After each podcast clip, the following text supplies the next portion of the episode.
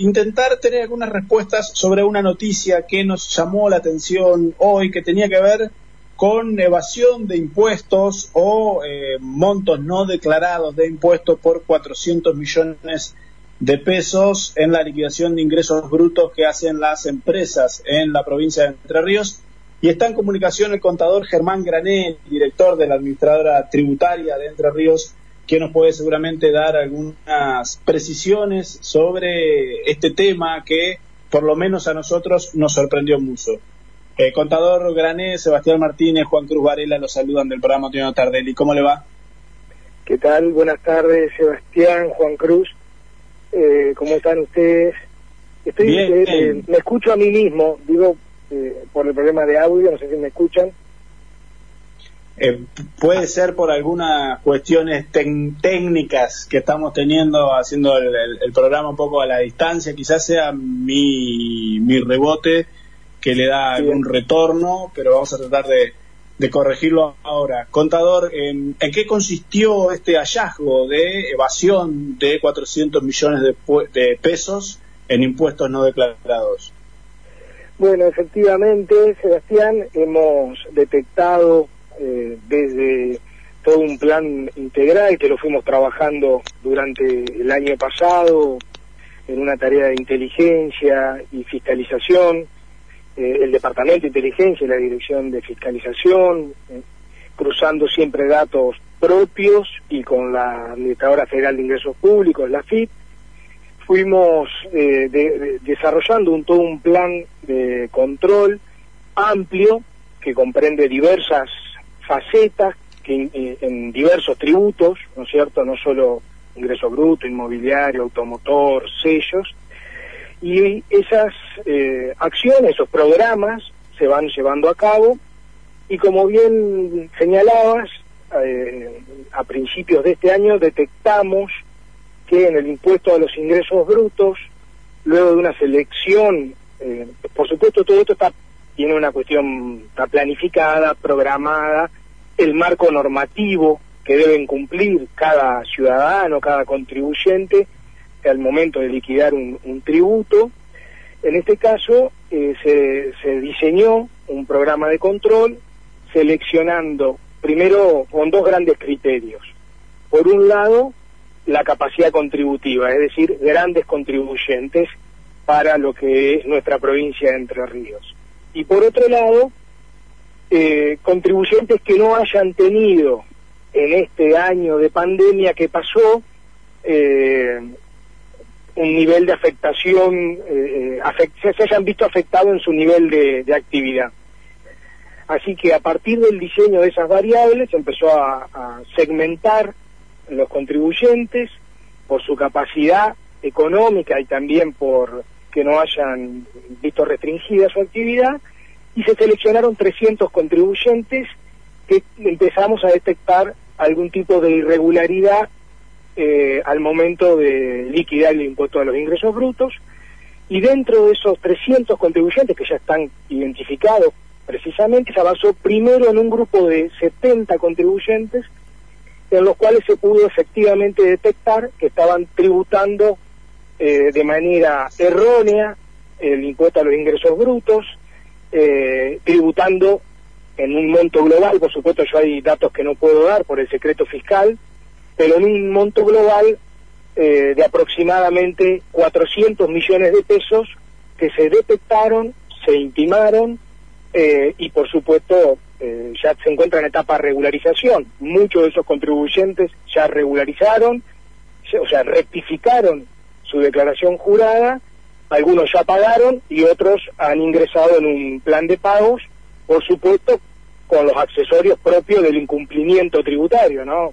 Es decir, no estaban pagando lo que tenían que pagar eh, y esto hace que genere multas e intereses desde el momento en que se detecta que tendrían que haber pagado, por ejemplo, en el año 2018 o en el año 2019 o en el año 2020, un impuesto diferente al que ingresaron. Eso hace que se le genere no solo la multa, sino los intereses de- del momento en que se detectó esta infracción.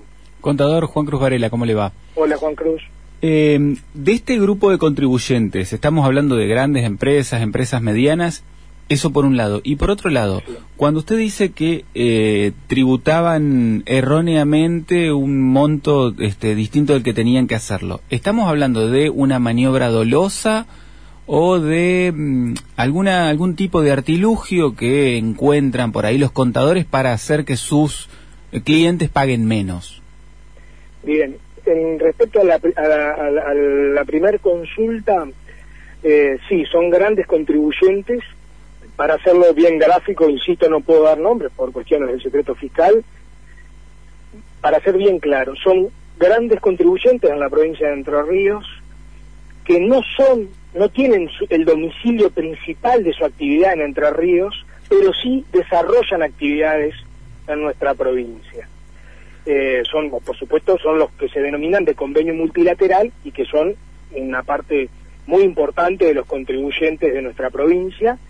Son de ingresos brutos, compañías que ejercen en todo el país o en, o en, dos o más jurisdicciones, entre ellas Entre Ríos. Bueno, son grandes eh, empresas contribuyentes eh, que ejercen actividades en Entre Ríos. Respecto a la, a la merituación de la conducta, hay diversos casos. Yo en esto no, no quiero eh, generalizar. Eh, sí, claramente no se estaba ingresando el impuesto conforme correspondía. En este caso hubo muchos que tenían que ver con que estaban ingresando el tributo con una alícuota diferente a la que les correspondía. Luego la, la, la, merituación de la conducta ya va por una cuestión procedimental, que en eso yo quiero ser muy, muy respetuoso, de, incluso de los derechos y garantías de los contribuyentes, sin ningún tipo de prejuzgamiento, ¿no? Contador, eh, por lo que nos está contando, uno puede suponer, o al principio suponía cuando lo escuchaba, en que los sectores no afectados por la pandemia fueron los sectores agroindustriales. Ahora, cuando usted dice son empresas que no tienen su casa matriz en Entre Ríos, o sucede en Entre Ríos, uno también puede pensar en servicios financieros, en servicios comerciales con grandes cadenas de supermercados que también tienen mucha tributación con convenio multilateral. Sí, yo en esto no, no quiero, insisto, por cuestiones de secreto fiscal, no quiero o sea, ingresar más en, en, en, detalles por garantizar al, al ciudadano, al contribuyente, la, la privacidad de los datos. Eh, ahora bien, eh, eh, sí comprende rubros que han estado con actividades normales. Le, diría que no, se, no es el caso de, de los sectores agropecuarios, o sea, no se encuentran comprendidos en este en este en este proceso que se dio de estas 70 empresas. Puede haber algún caso concreto, pero no en la general, la mayoría son otro tipo de servicios, la mayoría servicios vinculados a eh, actividades, como digo, de alcance nacional y que no han tenido mayores restricciones en, en, este tiempo de pandemia. Y no, como digo, el sector agropecuario en este tipo de controles que se hizo no, no se vio comprendido. Puede ser, insisto, algún que otro caso eh, dentro de estos 70 iniciales que tenga alguna actividad conexa a la actividad, pero no, no ha sido el caso de los más significativos. Eh, contador, este, este hallazgo, este descubrimiento que han hecho de, de, una evasión de algún modo este, del pago de impuestos, ¿tiene alguna...? no, no, se, no se ingresaron como correspondía. Bueno, efectivamente, y si no se detectaba eh, hubiese eh, o sea, había que detectarlo y fue lo que la pericia. Bueno, ¿esto em, se, se, se, resuelve por la vía administrativa o va a tener alguna consecuencia también en el ámbito judicial? No, por el momento está en instancia administrativa, está en instancia administrativa eh, por el tipo de, por eso digo, hay diversas situaciones, pero en principio eh, están en el plano administrativo con la sanción correspondiente, ¿no?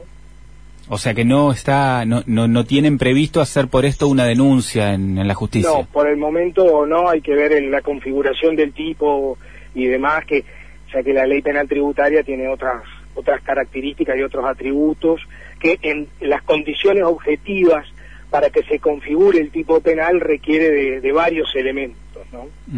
No es solamente eh, una, vamos a llamar, el, no pago del tributo. Puede ser por, ahí puede haber otras razones, ¿no? Eh, para que se configure un tipo penal, se dan, la ley penal tributaria requiere de ciertas eh, condiciones objetivas y subjetivas en cuanto a la conducta para que se dé el tipo penal, ¿no? Contador Grané, uno entiende que eh, parte de este dinero o se recuperó o está en vías de recuperarse para las arcas de la provincia. Sí, efectivamente, eh, creo que Juan Cruz, que era tu, pregunta, eh, sí, ya está mucho, ya está ingresado. La verdad que en esto destaco el trabajo del equipo de la TER, del área de fiscalización, de inteligencia, eh, en el sentido de que rápidamente, eh, y, en esto me detengo un minuto, lo hemos hablado otras ocasiones con ustedes, todo este proceso se, dijo, se hizo por canales y medios digitales y electrónicos, eh, la fiscalización, se cruzaron datos, se prepararon todas las, tareas previas de inteligencia y documentación y se intimó al contribuyente directamente, muchos rectificaron y, se allanaron a la pretensión fiscal y otros eh, eh, discutieron y otros todavía están en la instancia administrativa. como digo, muchos allanaron, reconocieron y ya abonaron el tributo no pagado más la multa por la conducta infraccional de no haber pagado el tributo como correspondía y, haberlo declarado bajo en carácter de acción jurada erróneamente mal, ¿no es cierto?, no como correspondía, no ajustado a la ley, malos intereses correspondientes. Y en algún caso han hecho, dada la magnitud, han hecho un, plan de pagos que lo tienen que, por supuesto, llevar en tiempo y forma, ¿no? Contador Grané, gracias por estos minutos con FM Litoral. ¿eh? No, por favor, gracias a ustedes y a disposición. Era el contador Germán Grane.